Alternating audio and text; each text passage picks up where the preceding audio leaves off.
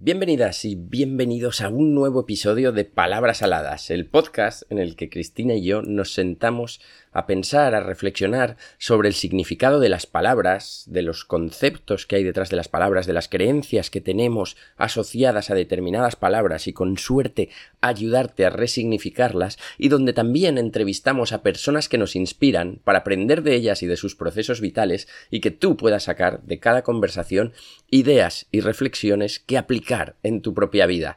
En el episodio de hoy conversamos con Rodrigo Acosta. Rodrigo tiene una historia brutal de superación y muy conmovedora, que vas a descubrir cuando escuches la entrevista.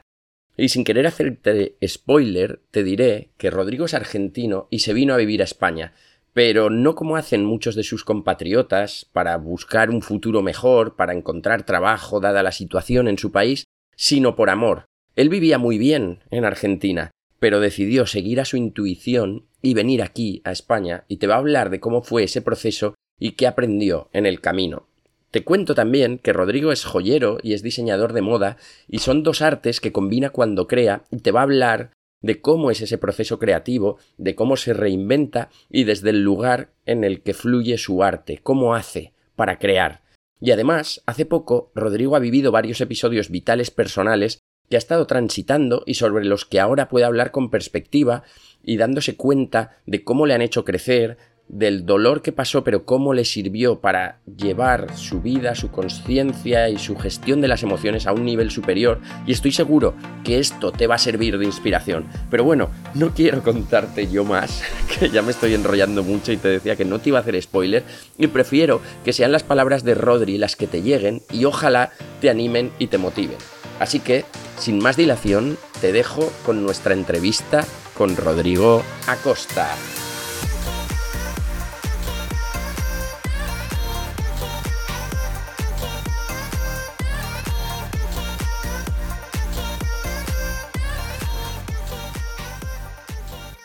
Muy buenas, Rodri. Bienvenido a Palabras Saladas. Hola, Rodrigo. Buenos días. Muchas gracias por invitarme. Pues queríamos empezar hablando de ese momento en el que tú decidiste irte a España, a Europa, y lo comentabas a tus amistades, a tus allegados, y veías cómo se sorprendían, porque normalmente, por lo que nos has comentado, en Latinoamérica, cuando piensas en irte a Europa, la gente se imagina pues, que vas por un mejor futuro profesional, más desarrollo, más posibilidad de ingresos, y sin embargo, tú tomaste esa decisión por amor. Así es, así es, por amor. Por amor propio primero, que quizás ahora lo puedo ver así, pero en aquel momento no lo veía.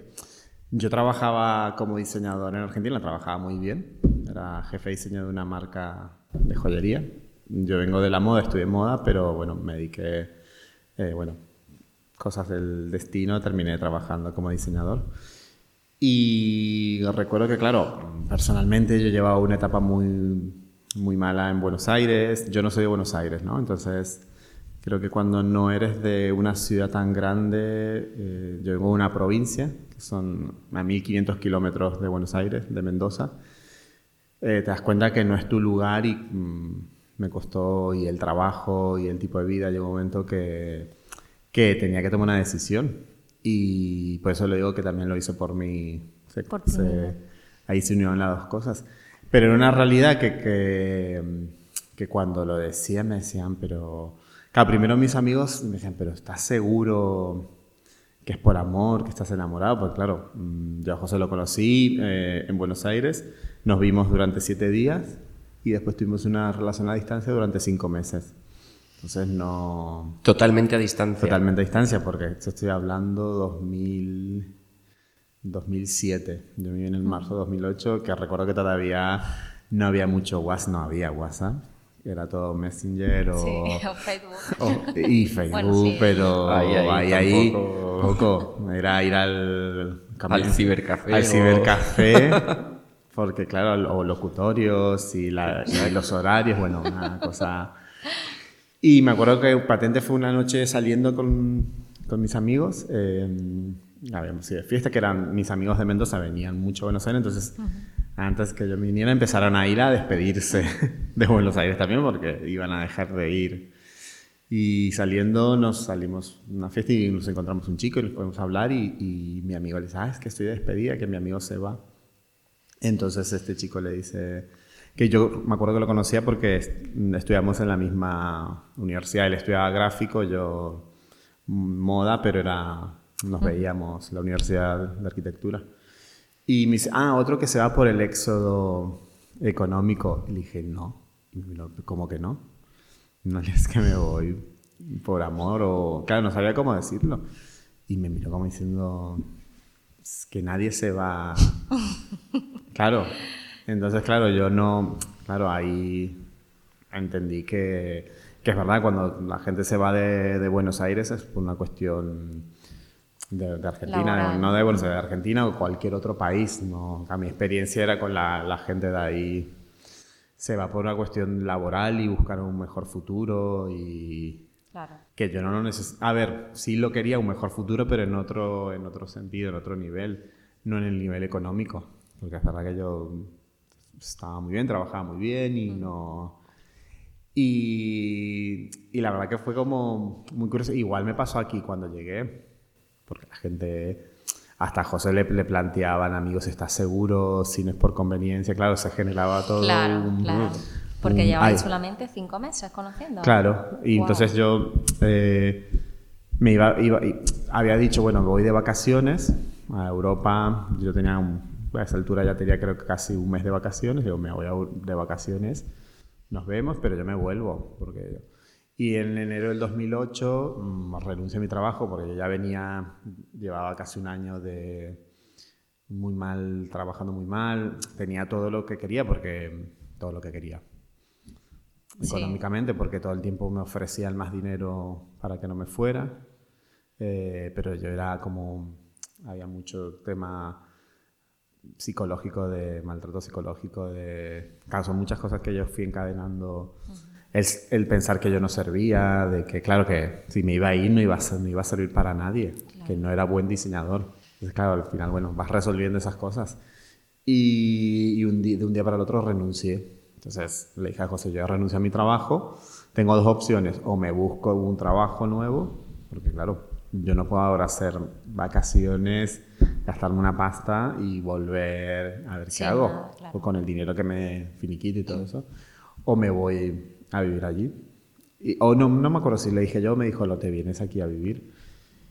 Y nada, y así fue, dije, bueno, mm, no la jugamos y, y eso fue un enero y yo creo que en los finales de marzo ya estaba, me acuerdo que regalé todo lo que tenía en mi casa, eh, la ropa, guardé en cajas un montón de cosas que después alquilé mi piso que tuve suerte porque conocí un chico que me lo alquiló, que se venía a estudiar también y me lo alquiló durante todo el año. Entonces me dio todo el dinero en la mano. Como que te, te fueron facilitando las cosas. Claro, se fue haciendo como todo... Y nada, y me vine. Lo único que, claro, me vine en el 2008, que no era pequeño, que yo no lo sabía lo que me esperaba crisis. aquí en plena crisis. Claro. ¿Cómo fue eso de, de dejar tu país, de dejar tu amistad y de, de, enfrentarte a todos los comentarios, ¿no? De, tanto por la parte de, de tu pareja como por, por, tu amistad y por tu familia.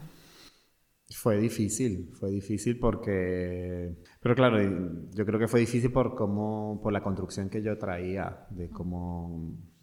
por mi manera de pensar y por mi manera de... Porque aparte se unía todo el tema, si te vas es para mejor vida, si te vas es porque vas a esa fantasía, primero la fantasía que yo tenía y que tiene mucha gente de Latinoamérica de lo que es, sobre todo es Europa bien, pero sobre todo España. Claro, que te das cuenta que, que es España, es Europa, pero que no es... Eh, no, a ver cómo decir esto. Que, que no es tan es, fácil como... Sí, que no es tan fácil, dice, que ¿no? tampoco es tan como toda esta cosa que pensamos que es el paraíso y que es las oportunidades laborales y yo reconozco que tuve mucha suerte y sigo agradecido, pero claro, no, pero porque hay unos tópicos que en la cabeza se te arman. Yo me acuerdo cuando decidí estudiar aquí, lo primero que hice, si me voy, me voy a buscar dónde estudiar. Cuando entraba a la... Claro, yo ya llevaba 6, 7 años sin estudiar, sin ir a la universidad. Y entraba a la, a la, página de la escuela, a la sede de aquí, y veía la web y decía, pero aquí esto, yo aquí leí que tenía que hacer un examen, yo aquí no entro, esto va a ser muy difícil. Esto de tener un nivelazo, porque claro, a mí me, me, deslumbraba, pero era mi cabeza la que se había armado, porque claro, Europa era como desde la... Pero sobre todo, más allá de Latinoamérica, Argentina. Argentina siempre miró a Europa como querer pertenecer. Y al final yo di el examen aquí, creo que el número dos de todos, y que para mí fue al final el examen. no, una tontería, pero fue mucho más sencillo de lo que Claro, pero eran. Que eran más las limitaciones que te estabas poniendo, ¿no? Y era lo que con lo que vienes, con la carga que vienes, que a veces no es tuya, que vienes. Y así creo que me fue pasando con muchas cosas. Con el, al principio, yo en esa época tenía 30 años, que tampoco era tan joven, era mayor, pero tampoco como para empezar una vida nueva. Y me acuerdo que, claro, de repente de pasar a, a vivir de una manera, tener que ir a vivir, tuvimos seis meses viviendo en un piso de estudiantes, porque José todavía, claro, para mí era todo mucho cambio. Era una aventura. ¿Cómo os financiabais ahí? Yo tenía ahorros. Con los ahorros. yo tenía ahorros, eh, como me había alquilado, tenía el finiquito, yo en aquel momento trabajaba bien, ahorra, había ahorrado dinero y con todo el alquiler del piso que yo tengo en Buenos Aires, eh, había José trabajaba bien, pues trabajaba en la, en la UGI. Claro. Entonces tenía, tenía un, sueldo fijo, como que fue durante Pero claro, también pasó, a mí se me acaban los ahorros y fue como depender de alguien, fue como de repente entrar a... Porque en esa época cuando llegaste, entraste a estudiar y solo estudiabas. Claro, yo buscaba trabajo, lo primero buscaba, pero claro, 2008 me acuerdo que sí, sí, no había... tuve, tuve una entrevista para el grupo Inditex para trabajar en la parte de, como de complementos y del todo el grupo. Pero las condiciones me acuerdo que eran...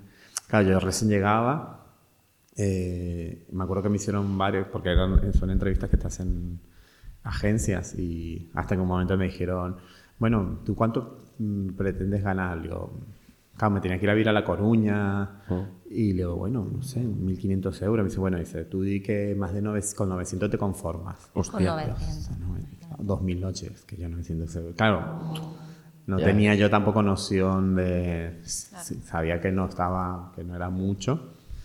Pero, y yo recién llegaba, quizás si fuera que voy por ahí por la vida, quizás sí, mira, me voy, hago la aventura, pero Dios, que yo ahora recién llego, irme otra vez a otro lugar solo, y al final me di cuenta que no, que trabajo iba a ser muy, trabajo de lo que yo quería iba a ser muy, muy difícil. Entonces también ahí la idea de estudiar fue, digo, bueno, la manera de conocer gente y de ahí poder sacar algo de trabajo es en un lugar donde se... Claro, porque encima mm, lo que yo lo que yo pretendí estudiar o lo que por mi formación que era el diseño y ahí me metí en joyería no es que es muy común en la vida, es decir, bueno, eh, hay, todos los días hay trabajo, entonces yo tampoco tenía mucha experiencia laboral en otra cosa, que no que tampoco tenía problema de trabajar de lo que fuera, pero no, yo en hostelería no, no había trabajado nunca, nunca he trabajado. Y era muy fuerte porque, claro, yo todo el tiempo pensé, es que yo no me vine por un trabajo o por Claro, ahora lo veo desde otro lado y quizás si me habría tomado la sensación de que me vine por vivir una aventura y que la vida sea lo que es, habría sido mucho más diferente. Pero claro, yo venía con todas unas premisas y, unas exigencias mías de que a la gente le he dicho, me acuerdo que mi madre todo el tiempo me decía, me llama y dice, pero ¿cuándo vas a dar clase en la universidad? Y yo, hasta que le decía, nunca. Y entonces, ¿a qué ha sido? Nadie lo comprendía. Claro, pero aparte como unas, como unas exigencias de, de, ¿Por qué tengo que dar clase en la universidad? Que no es tampoco acá, no es fácil, no es... Pero claro, de cuando lo veo desde lejos, mm, pero bueno, al final son, el momento fue ese. Habría sido diferente, pero claro, yo, para mí toda esta exigencia con la que yo traía de ¿qué voy a hacer? Tengo que ser alguien. No es que he prometido, pero es como me, he ido más allá del amor y de todo eso. Eh, pero también todas esas exigencias te facilitaron a que no te acomodara en, en, cualquier otro trabajo, sino que te redirigiera hacia lo que hacia tu propósito, ¿no? sí, yo creo que sí, toda esa, que fue duro y la sufrí, pero yo creo que fue la de no, no, yo tiempo decía, yo no tengo problema de trabajar de cualquier cosa, decía, pero eh, recuerdo que hasta un momento que, porque claro, económicamente, entre con, mientras José trabajaba bien, porque no, no había, vivíamos, ahí nos vinimos a vivir a Valencia, que fue uno de los puntos, le dije yo, claro, que yo, vivimos en Castellón cuando yo llegué. Ah, vale. Dios, estuvimos seis meses, y es que yo digo que es Castellón, no puedo yo... Es que claro, yo venía de Buenos Aires, era como... Y ahí hicimos el cambio a Valencia y... Claro, porque yo... ¿Cómo se veía de distinto Castellón de Buenos Aires? y yo venía a estudiar aquí, entonces... y te cogías el tren, todos los días. Hora y todo, entonces al final hicimos el cambio y José empezó a viajar de Valencia a Castellón. ¿Y, ¿Y vivías solo en ese momento? O sea, cuando, cuando nos vinimos a Valencia empezamos a vivir con una amiga, eh, pero ya éramos tres. ¿Y él iba y venía? Él iba y venía, por eso decidimos buscar, vivimos en, en Rusafo, un barrio que quedaba cerca de la estación para el, tema del traslado y, y... Pero sí, yo lo pienso ahora y fue todo la... Pero es un poco lo que tú dices, si yo no habría tenido toda esa esa seguridad. Esa seguridad. Yo necesito, yo quiero valerme por mí mismo, quiero... Esa confianza esa Confianza, pero si no, quizás... Eh, había una realidad que yo tampoco tenía experiencia en muchas cosas, que eso también lo sabía, digo, no, no, y tampoco era fácil. Me acuerdo que eh, trabajé en, una, en un hostal, que trabajaba de noche, a veces hacía la, cuidaba de noche en el hostal, ahí cerca de donde yo vivo, que hacía noches sueltas. Y mientras, claro, era de las 10 de la noche a las 7 de la madrugada. Y súper mal pagado, y... pero era la sensación de, bueno, hago algo. Y mientras tanto estudiaba, pues yo estaba estudiando.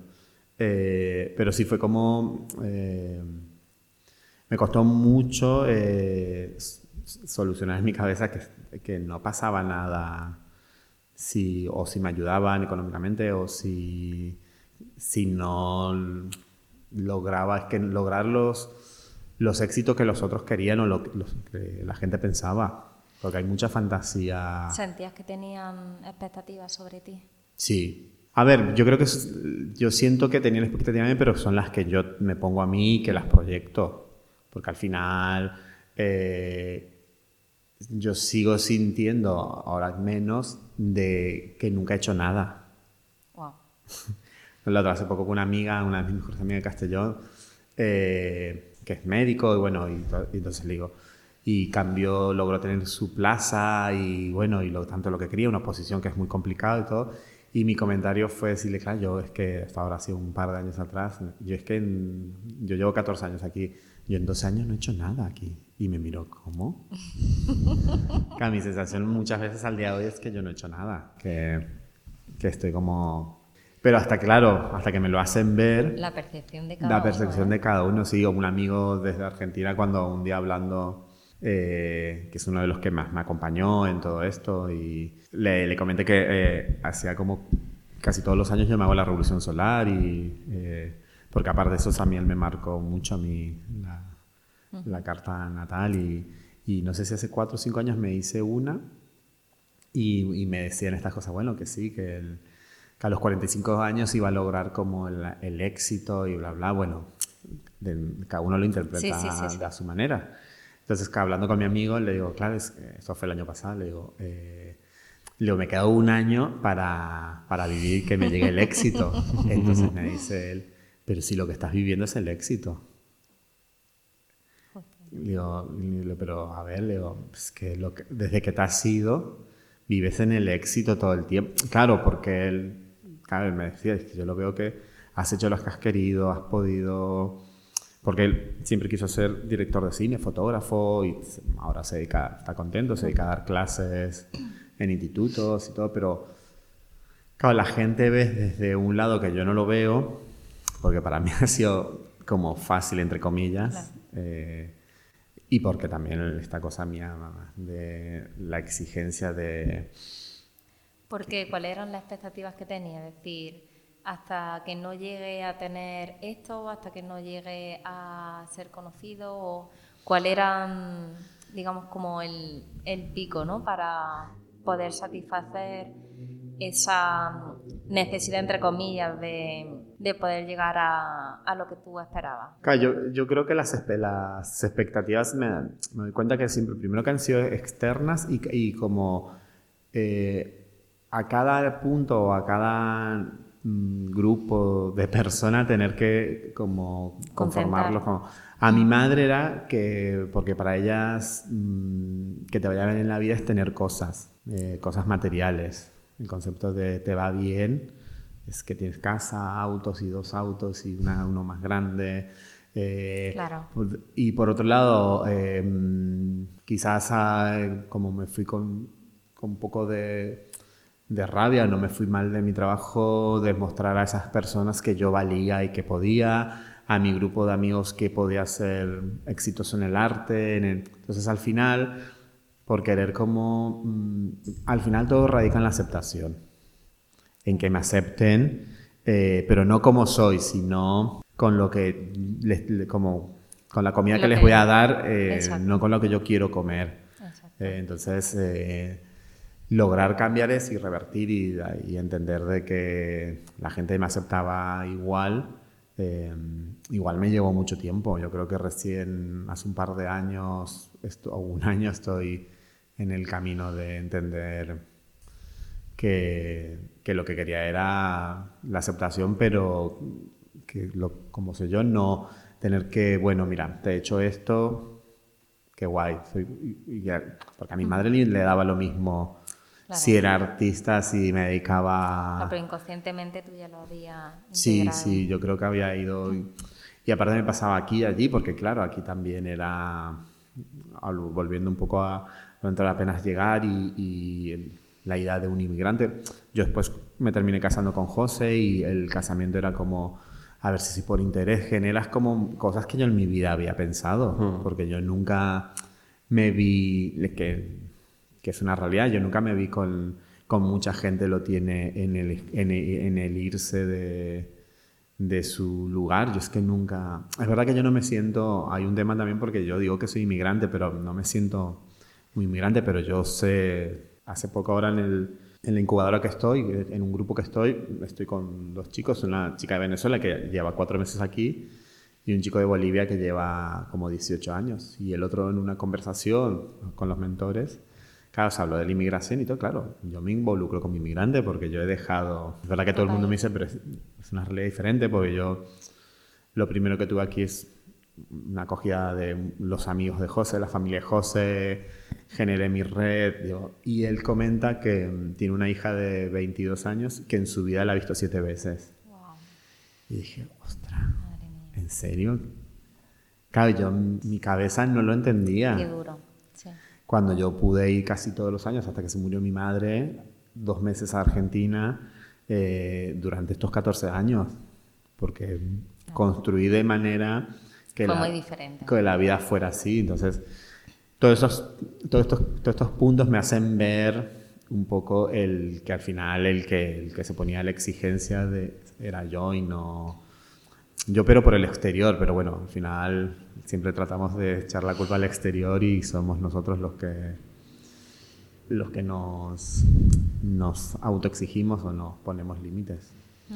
bueno pero eso fue un poco la y estudiando joyería ¿cuándo empezaron a llegar los ingresos o cómo decidiste o lanzar tu marca o empezar a facturar con eso? ¿Cómo lo viviste? ¿Pensabas? Porque es lo que comentabas tú, decías, claro, no es una carrera al uso en el sentido de, pues oye, estudias derecho, sabes que hay millones de bufetes grandes, pequeños, donde trabajar, estudias administración de empresas o ingeniería, hay muchísimas empresas estudiando joyería, es algo más de nicho y no sé si hay muchas, muchas salidas, pues trabajar en alguna firma de joyería diseñando o lanzar tu propia, tu propia marca. ¿Cómo viviste ese proceso? ¿Tenías súper claro que querías lanzar tu propia marca? ¿Qué, ¿Qué, pensabas ahí que podía ser tu futuro laboral? No, no tenía, no lo tenía claro. A ver, yo me metí a estudiar joyería, pero dije, bueno, aquí voy a meterme a estudiar aquí. A ver, yo me acuerdo que ni había leído el programa, ni las asignaturas. Era, bueno, aquí seguro que voy a conocer gente porque un poco mi experiencia laboral, yo mientras estudiaba en Buenos Aires, en la universidad, comencé a dar clases, en la, el ayudante de cátedra de la, en la cátedra que yo había estudiado y daba clases. Y en la Argentina, en, en una crisis del 2001, claro, yo, mis padres me mantenían y todo eso, ya no podían y no sé, dije, o, busco trabajo. Y en la misma jefa de cátedra me consigue trabajo con una empresa. Como que siempre en, mi fantasía, en Argentina siempre el diseño se va de boca en boca y de... Y pensabas que podía pasar lo mismo si me meto, seguro que...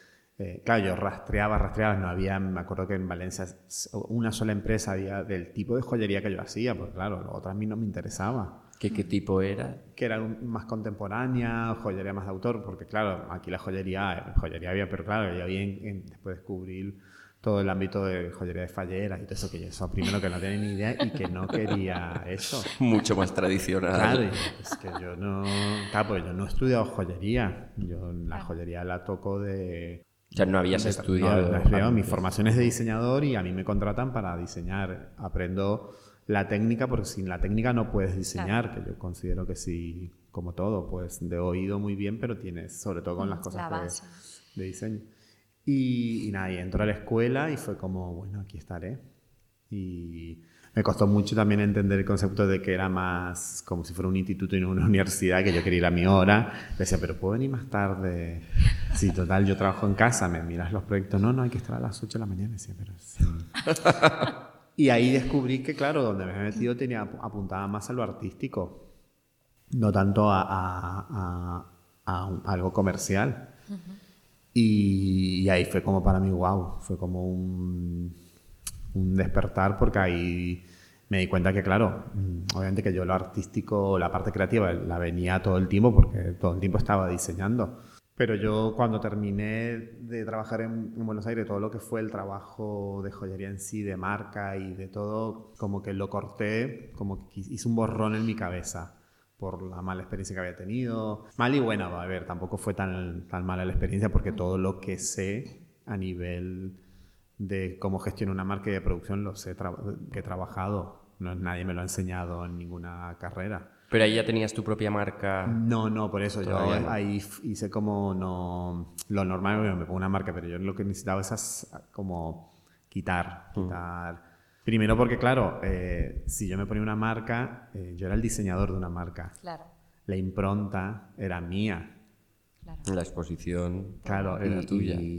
Entonces al final, al principio me pegaba mucho a la marca en la que yo trabajaba cuando diseñaba, porque era el mismo. Claro.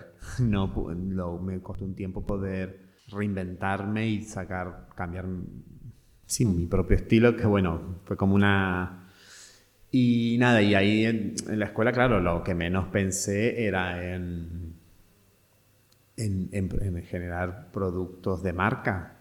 Ahí se salió lo artístico y ahí fue cuando hice la fusión de la moda y la joyería, que son las dos formaciones que yo tengo. Fue como, bueno, ahí encontré un, sobre todo al principio, un camino donde expresarme artísticamente. Mucho tiempo trabajé, que eso es lo que después sigue siendo para mí eh, uno de mis fuertes, como un poco a partir de, lo, de la creación y lo artístico es canalizar cosas personales, todos los temas que los que yo trabajaba eran el amor, trabajé mucho sobre mi madre, la distancia, se trabaja proyectos sobre talismanes de viaje, los viajes, el encuentro, el desencuentro.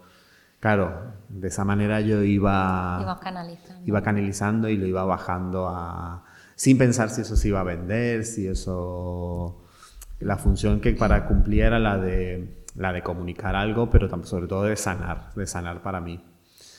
O sea, era muy terapéutico el proceso de creación. Era el proceso de creación y de Nada, y ahí entro en un ruedo de, también apoyado por, era un grupo que éramos bastante eh, potente en el sentido de a nivel creativo, porque venía gente de bellas artes y de, como que teníamos gente de joyería de, con mucha técnica, entonces se generó ahí como un grupo muy, muy, muy potente y apoyado por la escuela como que hubo mucho apoyo de, de artistas, sean artistas y, a jugársela hasta que, tengo, que no es fácil. Entonces, durante un tiempo, claro, no pensaba tanto en lo económico. Estaba metido en el, en el crear, en el hacer exposiciones, en el esto, en lo otro, en el... Pero lo que ibas creando se iba vendiendo y tenía acogida en ese momento. Yo hacía cosas, mis piezas, eh, que también fue una cuestión también mía personal. Yo siempre pensaba que, claro, eh, que mío, que nadie iba a querer comprar lo mío, pero claro, era una construcción mía eh, hasta que sí, en un momento empiezo a vender. ¿Cómo fue ese momento? de primera venta o de primera acogida que llegó a la venta y fue, fue muy, muy fuerte. Fue... Yo he hecho una pieza eh, que, bueno, en, aquí en Valencia se hace el, Melting Point, que es un que es una bienal de joyería contemporánea que lleva como cuatro o cinco años, no me acuerdo, y no sé si fue la primera o la segunda, creo que fue la segunda. La segunda. Eh, claro, yo había trabajado sobre una pieza que se llamó, bueno, se llama eh, eh, rito cardíaco. ¿Rito cardíaco? Sí, y, he hablado un poco que era unas... Yo empecé a trabajar mucho con textil, con camisas, sobre no, no tanto por el textil, sino con, eh, con indumentaria, con ropa. Pero el concepto, claro, ahí está el concepto de moda, pero no de moda al uso, sino el, lo que las prendas o la ropa para mí hablan y hablan de la persona quien la usó, por qué la usó, la historia, lo que dejan. Hago todo un trabajo que eso fue mi proyecto final, algo, todo un trabajo de, de esa memoria que tienen y lo que puedes comunicar. Y esta era una camisa blanca, muy blanca, que todo el tema he tenido, porque yo no uso color blanco para vestirme, entonces había todo un tema de que yo siempre me acuerdo que mi madre me decía que si quería ser buen, porque mi madre fue la que me enseñó a coser, eh, si quería ser un buen costurero, diseñador, tenía que ser muy prolijo. En Argentina se dice mucho muy prolijo. Y a mí siempre me ha costado el tema de la prolijidad y que es todo así como... Y claro, y trabajar con lo blanco y no puedes ni tocarlo que quede... Y por dentro tenía una estructura metálica, simulaba era el, cuello de una camisa y simulaba una especie de corazón. Y yo hablaba que del rito cardíaco, de hacer un rito al corazón, cada vez que yo viajaba a Argentina, pero mm, yo preparaba el corazón para la vuelta. Lo preparaba desde aquí para cuando volviera.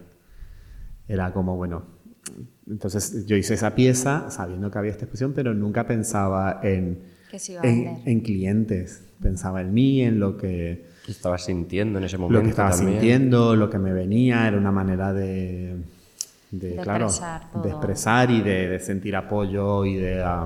claro, porque es verdad que cada los viajes a mí Argentina siempre eran muy duros, eh, por, a ver, más allá de... porque iba viendo a mi madre cómo iba cada vez envejeciendo y en la distancia, y bueno, se te mueven muchas cosas y que también ha sido muy importante porque me doy cuenta de lo que tenía en los dos lados, lo que he conseguido aquí y allí, bueno, siempre es como de repente hacer dos vidas, ¿no? Y, y nada, y, en esta, y esta pieza, en, esta, en una exposición que hicimos en, en un búnker que hay en Fábrica Dosa y en un lugar que hay por aquí cerca, teníamos un grupo de joyería en acción que hacíamos acciones en la calle, de, bueno, hicimos una exposición y vino una, una coleccionista que yo la conocía de, porque era conocida del ámbito y me dijo que quería comprar la pieza, que si la pieza estaba a la venta. Y él no sabía que no... no pues ¿Tú ponías toda la historia que nos has contado junto a la pieza? Claro, después, claro, yo después le mandaba, estaba la historia y... Y me dijo que ya la quería, que quería esa pieza. Wow. Y le digo, bueno, sí. Aparte era un poco así porque, claro, todo el mundo sabía que era la coleccionista y, todo el mundo andaba atrás de ella. Claro, que quería que le comprase, claro. Y yo, hola, ¿qué tal? Marianne se llama una francesa. que después nos hicimos muy amigos porque me compró más piezas. Eh, eh, pero aparte fue muy fuerte porque ella se hace coleccionista para poder sanar también. Eh, la joyería ella la salva, le salva la vida, siempre dice. Entonces ella tiene toda una relación y un apego con los artistas o la gente que ha creado obras para sanar. Claro, porque ya después, con el tiempo, descubriendo mi obra, y, pero en su momento le gustó y la quiso, no sabía toda la historia. Claro, es que toda creación, ¿no? como tú dices, tiene, guarda siempre una historia y es lo que hace que conecte con, con la persona, ¿no? Sí, Claro, pero en ese momento ya no lo sabía, claro, ya, porque yo la, la historia la cuento después o, bueno, ahora pues están en la, web, pero Y, y nada, y fue mi primera, mi precio que fue como... ¿Cómo decidiste cómo ponerle precio, valorarlo? no sabía, no... Eh, porque claro, a nivel material no tiene un precio, porque no es como, bueno, trabajo en plata vale tanto. Tiene todo, o sea, tienes que pensar que es una pieza única, que tiene todo una también está el punto de que si recién comienzas tampoco eres un consagrado, bueno, esas cosas también que no controlas. Las inseguridades las inseguridades y el de, claro, mi, mi, cabeza, pero quién, porque la pieza es grande, es una pieza que es, claro, imagínate una parte de un cuello, una camisa y todo este sector, que es justo en el corazón. Claro, pero ella no la iba a usar, era coleccionista, no, es que era, y nada, pero fue como, fue como, por un lado, mm, importante, fue como de emoción, más allá de lo económico, del, y por otro lado era como, claro, ¿esto es el triunfar o que empezás a preguntar, ¿y cómo lo ven desde afuera? Porque claro, la, después fue, claro, en el timpón y has triunfado y te ha comprado y claro, generas ahí... ¿Qué te va a pasar con eso? Que yo todo esto lo pienso después de cómo te van a empezar a ver desde afuera, porque al final se genera todo un tema eh, a ver, obviamente siempre lo, lo, genera uno, en este caso lo generaba yo. El y, nada, y ahí me di cuenta que bueno, que fue la porque ya con mi proyecto final lo vio, ella fue la que vio mi proyecto final antes de esta pieza en Barcelona y que me lo dijo ella, que, que siempre había querido comprar una pieza mía, pero yo cuando ella, mi proyecto final, yo le dije que esas piezas eran, que eran, eran no se podían ni usar que eran... Entonces cuando tú me dijiste eso... ¿Por qué? Porque, no sé, porque tenía no, creer en mí, no estaba haciendo algo muy, muy diferente a lo que, claro, a lo que se esperaba. Mi proyecto final tenía que ver también con, con prendas de vestir, pero eran piezas a tamaño gigante, con, con, cadenas, partes de prendas, que hablaban un poco de la memoria y, y el cuerpo, de, de las historias, y habían diferentes prendas de gente, la camisa con la que yo me casé, como que todo... Y claro, y eran piezas totalmente a lo que no se esperaba de joyería, que es el formato pequeño, porque eran tamaño real. Me acuerdo que con esa, con esa, con esa colección hice una exposición en, en París y, y, tuvieron que hacer vitrinas especiales porque se pedían vitrinas el museo no, pues no, no les permitía las piezas sin nada. Y cuando me dijeron que tuvimos que hacer vitrinas tamaño, eran, no eran muy anchas porque las piezas no, pero eran de metro y medio por, para poder colocar tres piezas tuyas como ya podrías haber, haber hecho... Obviamente que después ahí vas entendiendo que mm, si quieres entrar en el circuito y en el... Mm, o bajas de tamaño o que tampoco eres bourgeois, que dices, es la araña y me la van a comprar. Entonces vas entendiendo un poco como mm, el circuito de las galerías y de las posiciones lo que quieren y los que... Claro, de primeras tampoco tienes tanta... No, y porque tampoco lo ves como una salida comercial. Es que es complicado entenderlo. Entender el. A ver, ahí, ahí se, parte también de, de la joyería artística y la joyería comercial. Y al final, que es, para mí es un error nombrarlo así, porque los dos son comerciales, que es lo que yo siempre digo. Diferentes maneras de comercio, diferente público, pero los dos, los puntos se trata de hacer comercio y negocio, o como quieran llamarlo. Pero bueno, eh, y ahí, claro, para mí fue como, bueno, esto, de esto se puede. O sea, vislumbrar la posibilidad de puedo vivir de esto. Puedo vivir de esto. Y recuerdo que ese año viajé a Argentina y desde Mendoza una chica que conocí me dijo, ¿no quieres venir a dar un, una charla y, y, y, puedo hacer un workshop? Dije yo, que digo, bueno, con lo que yo y al final fue mi primer workshop en Argentina y me lo pagaron. Y claro, porque claro, y ahí entendí, yo para ellos venía de Europa. Era como un mendocino que había estado en Europa, había triunfado para ellos. Como sí, sí, que, ya había vendido piezas, en exposiciones. Y exposiciones y... Vale, y claro, y ahí me di cuenta claro, que mis workshops son, tienen que ver con, con mi, mi proceso de trabajo, mi proceso creativo y mi manera de, que siempre, que siempre decía que yo no vengo a enseñar, vengo a compartir lo que yo lo que sé hacer. Yo no te voy a formar como maestro de nada, pues no, no es mi objetivo. Y entonces ahí sí encuentras la rueda de que, bueno, que de esto se puede vivir porque piezas aquí. Pero bueno, eh, también llega un momento que, que, te das cuenta que tampoco es tan fácil, que no es, que es, mm, que no es imposible, que no es difícil, depende de cada uno y de los momentos. Creo que también mm, personalmente, claro, tienes que estar... Eh, como ah, para mí el arte, como lo, yo lo he manejado y ha sido una, una, cuestión muy personal y de sanar y de trabajar muchos sentimientos, de acuerdo en tu estado y en tu momento, te puede ser más fácil crear y, o entender que esto es para galerías y vender y... Pero bueno, de todos modos yo durante antes de pandemia tenía como un venía como un pero que lo positivo, a mí la pandemia, mm, lo malo y lo bueno me, da, me dio cuenta para, decir, para pararme enfrente y decir, bueno, a ver, ¿qué quiero hacer? Eh, ¿Quién soy? Y, sobre todo en la parte artística. Porque a mí, en paralelo, claro, llegó un momento que dije, bueno, mm, está muy bien, vendo algunas piezas, porque no es que vendía todo el tiempo, pero ahí empecé a vender eh, sobre todo me recuerdo de, gente así, porque acá es que vende una pieza, una, una, mujer coleccionista que es coreana pero vive en California. También me escribió un, no sé si por, por Instagram, de que le gustaba mucho mi trabajo, que me quería comprar, eh, me quería comprar unas piezas, que si le podía mandar fotos. Bueno, le mando. Como diciendo otra que... Y le Te mando... trabajo, ¿eh? Creerte. Claro. Y al rato dijo, bueno, ya está, son estas dos. Claro, y creo que eran, que para mí fue muy, me acuerdo que con eso me pagué el viaje a Argentina, que eran como más de mil euros. Me dijo, ya te he hecho el, el, el, PayPal. que desde California una coreana me ha comprado y me ha enviado ya. Y ya me ha...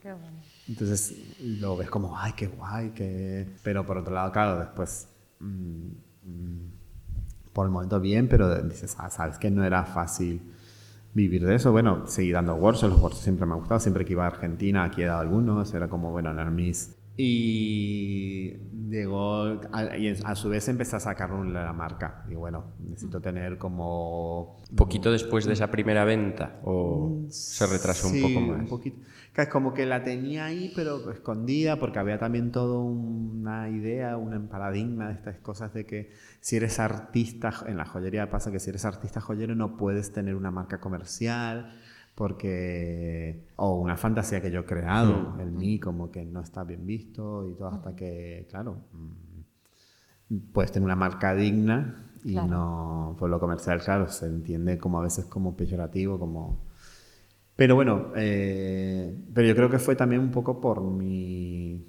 no querer volver al trabajo de marca, porque había trabajado durante seis años, la cabeza la tenía como que necesitaba aire. Eh, claro, también me, pasa que en, la, parte artística era como, hago lo que yo quiero hacer.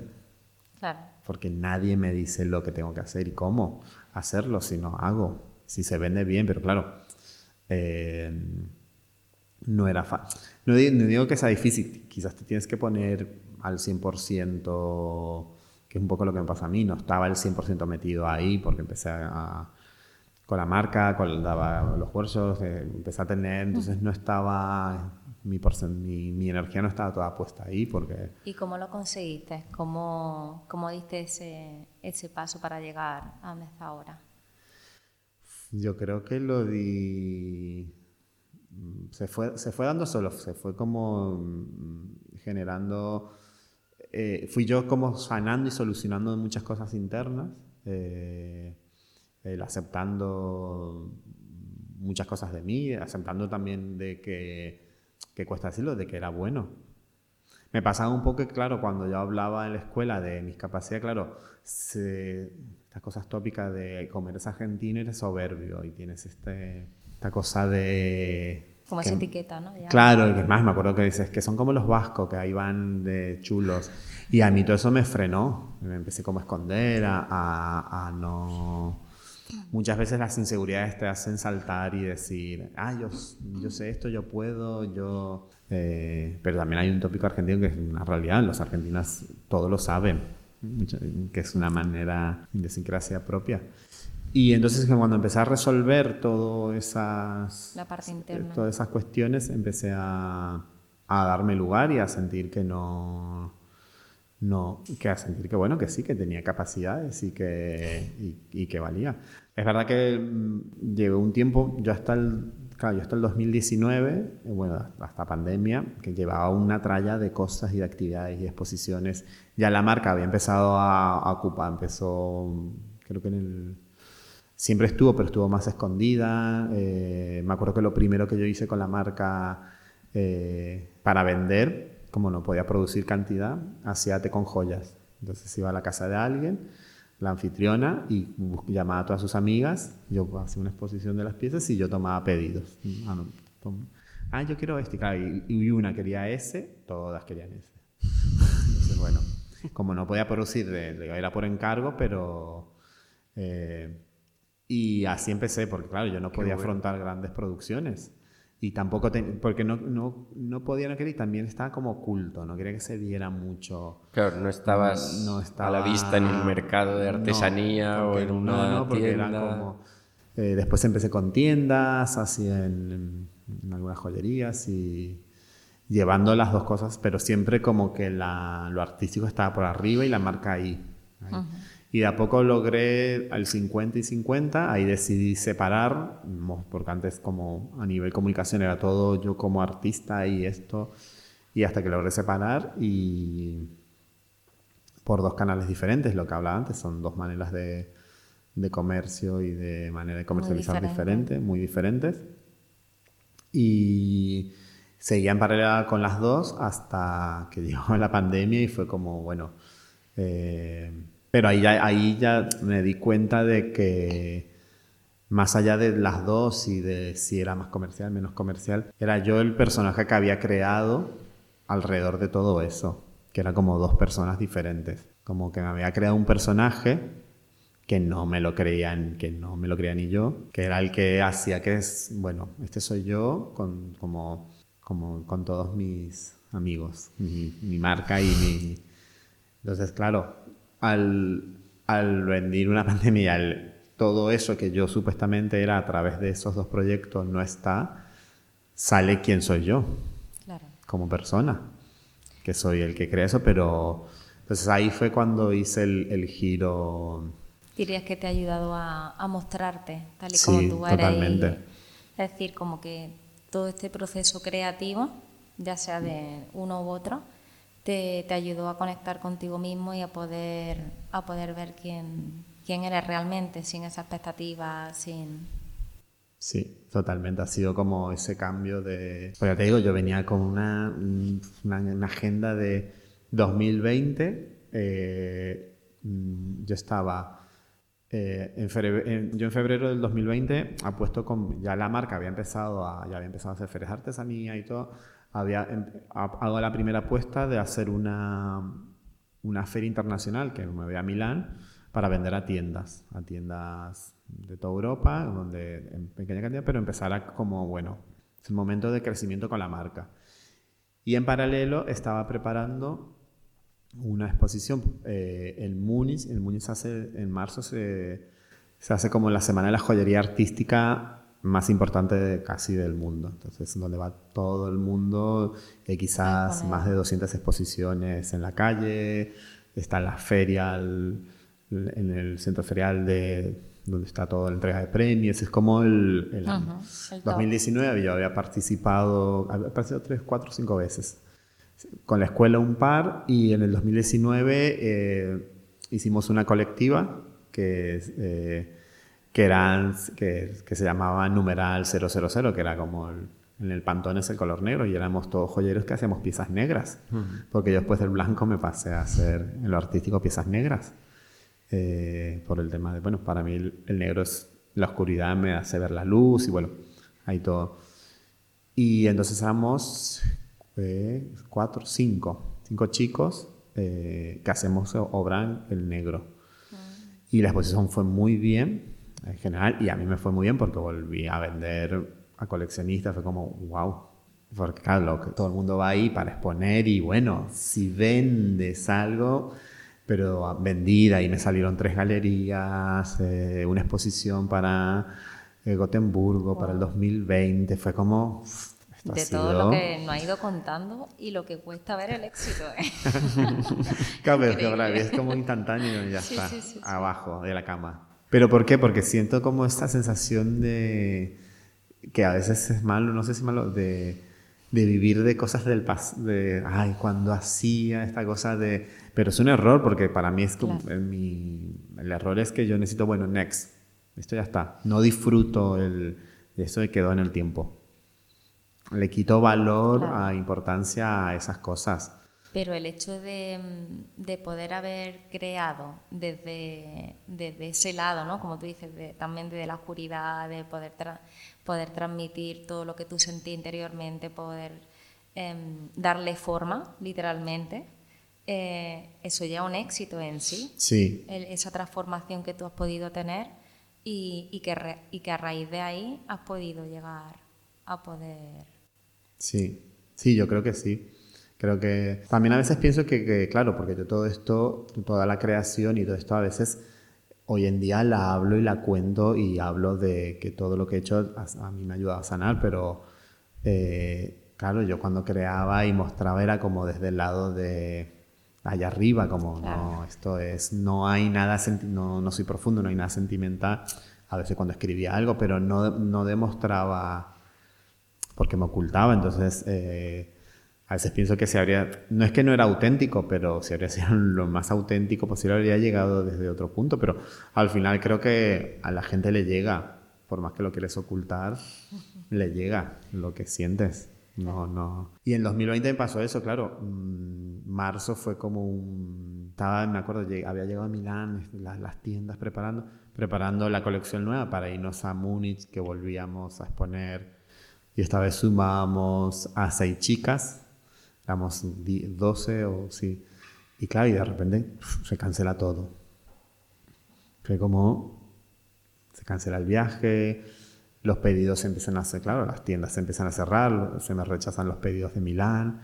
Eh, fue como de repente, ostras, ¿qué hago? Más allá de lo económico. Bueno, yo creo que esto no es novedad, que a todos le habrá pasado que el mundo se paró y cómo, cómo haces en esta, en esta rueda y con estos engranajes. Lo único que siguió adelante una exposición, la exposición que yo tenía en Gotemburgo, que yo le decía es que no, en aquel momento allí no había, no había confinamientos ni nada, entonces, ah, pero no puedes venir, es que de aquí no se puede salir, yo viajar no puedo. Y al final sí, mandé, me puse a trabajar, que eso también me vino muy bien, esto fue el mayo, la exposición. Y como pude, monté taller en casa y me vino bien. Volví a sanar porque fue muy duro ese proceso volví a generar piezas para la exposición. Y se la envié, la, la inauguración me acuerdo que fue por Zoom, yo estaba ahí en el Zoom y fue como... Eh, fue, fue como muy movilizante porque era un momento de pandemia y, y a partir de ahí, claro, todo como que mm, empezó un proceso mío más personal y, y como que frené, frené todo lo que es primero que se había frenado, entonces eh, la, no, la, marca no, no es que no funcionara, yo estaba, no estaba vendiendo, las acciones no había, no, pero porque mi mundo y el mundo había, había, había, había parado. Y nada, y ahí empezó todo un proceso mío personal de, de apertura y de con cosas buenas, con cosas malas, eh, porque se desatan muchos muchos temas eh, míos. entro en un, tema de ansiedad, eh, donde paso un tiempo bastante complicado. Eh, empiezo a buscar ayudas más allá de ayudas médicas, otras ayudas que no fueran médico. Y todo ese tiempo, claro, mi mundo creativo, mi marca o el personaje están como los aislados de... Separados, estaban quietos.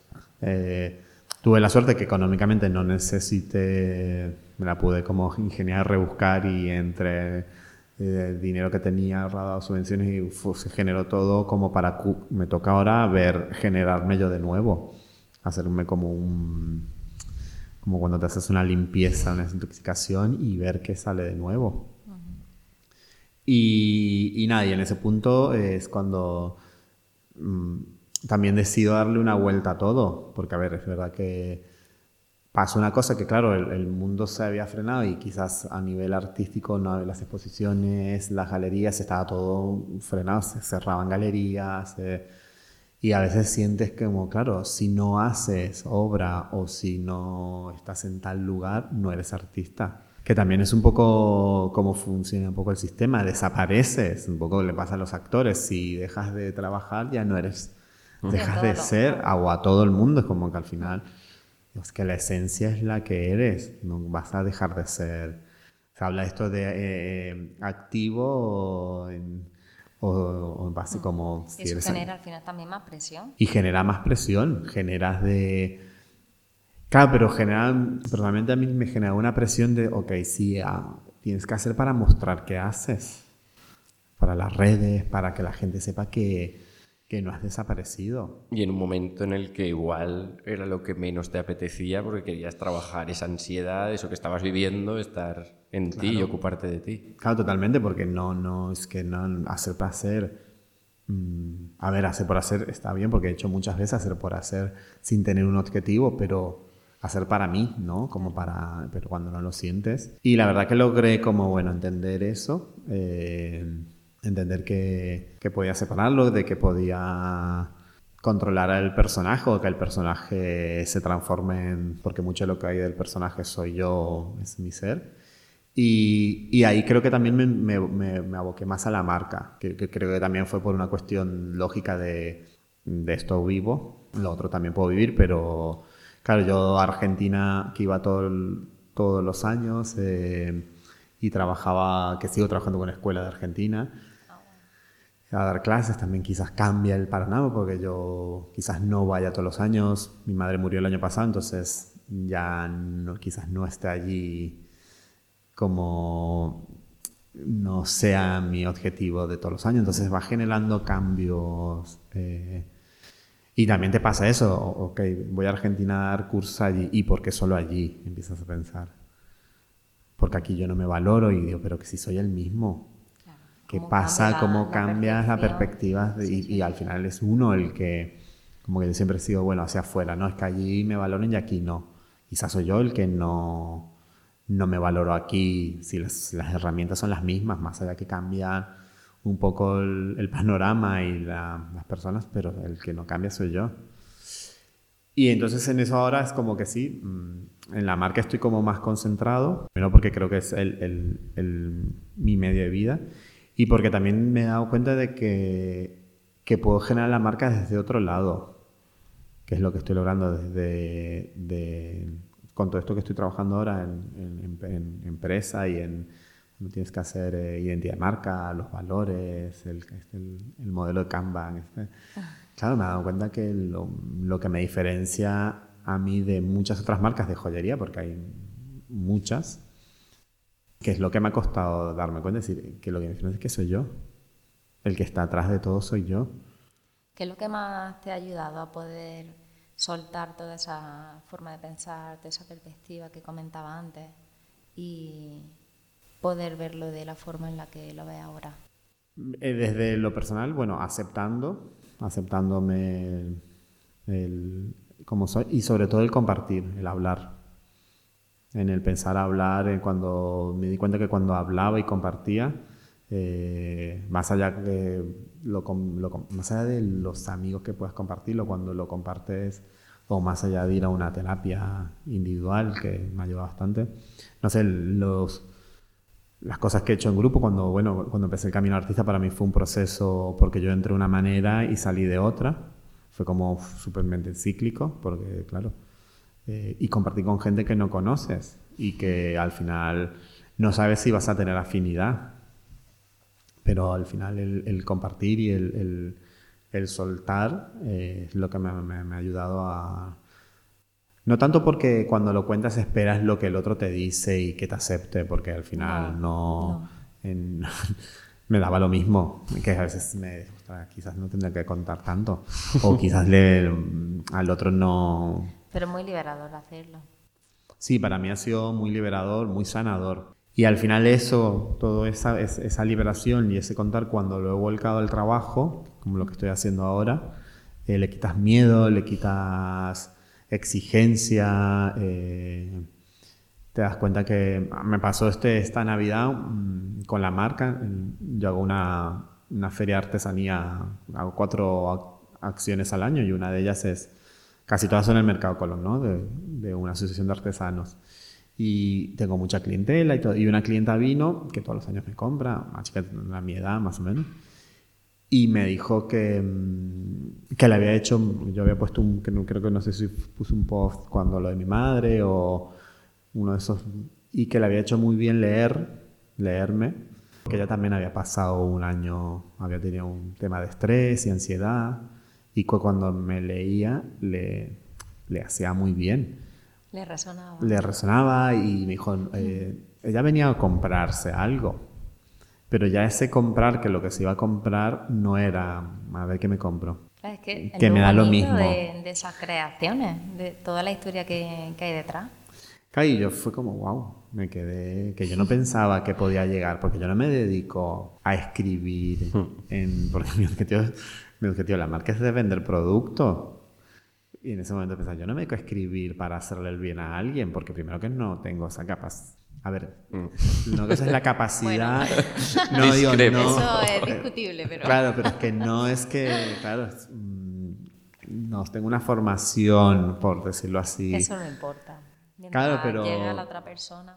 Entonces fue como decir, ostras, entonces no solo hago lo que hago, y obviamente habrá mucha gente que me compra porque le gusta y, ay, este me cae bien y y punto. Pero al, final esos pequeños gestos me hicieron ver de que, bueno, que quizás eh, el proyecto de, la, de mi marca puede tener otro, otra alma, más allá de lo comercial y del negocio.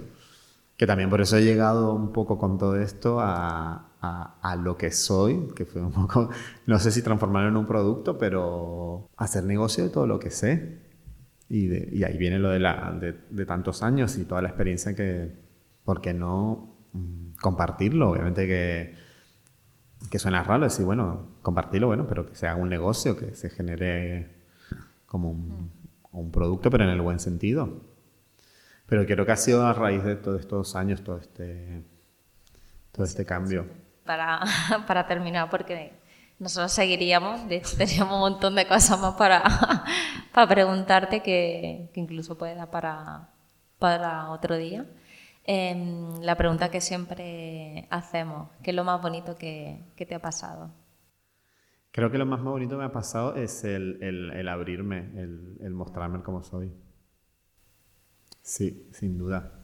Más allá de todas las... Si hago, claro, lo más cercano que tengo de lo que me ha pasado, pero creo que le gana a todos los momentos que he tenido, que he tenido muchos. Eh, lo, más, bonito que me...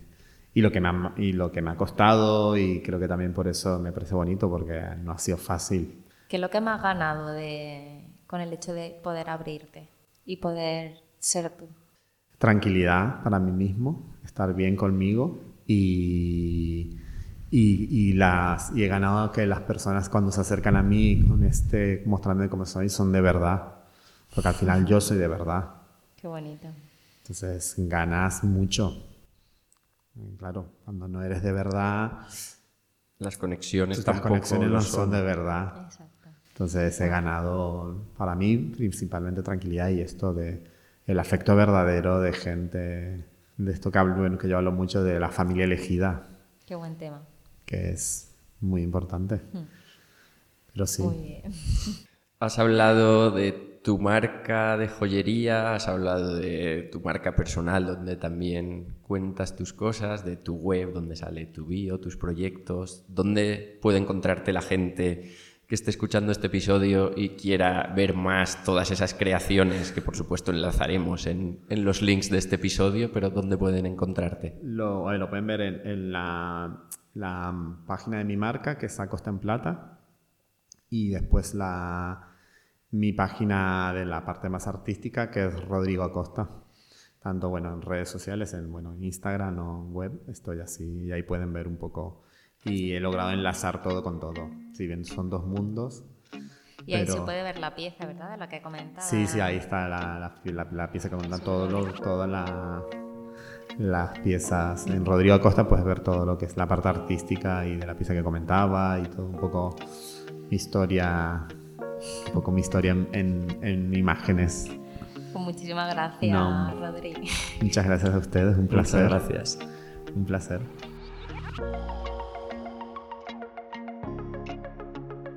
Muchas gracias por escuchar este episodio. Puedes encontrarnos en Instagram, Palabra Salada Podcast, y compartir lo que te apetezca o hacernos alguna pregunta. Si te ha gustado, te agradecemos tu valoración. Nos vemos en el próximo episodio.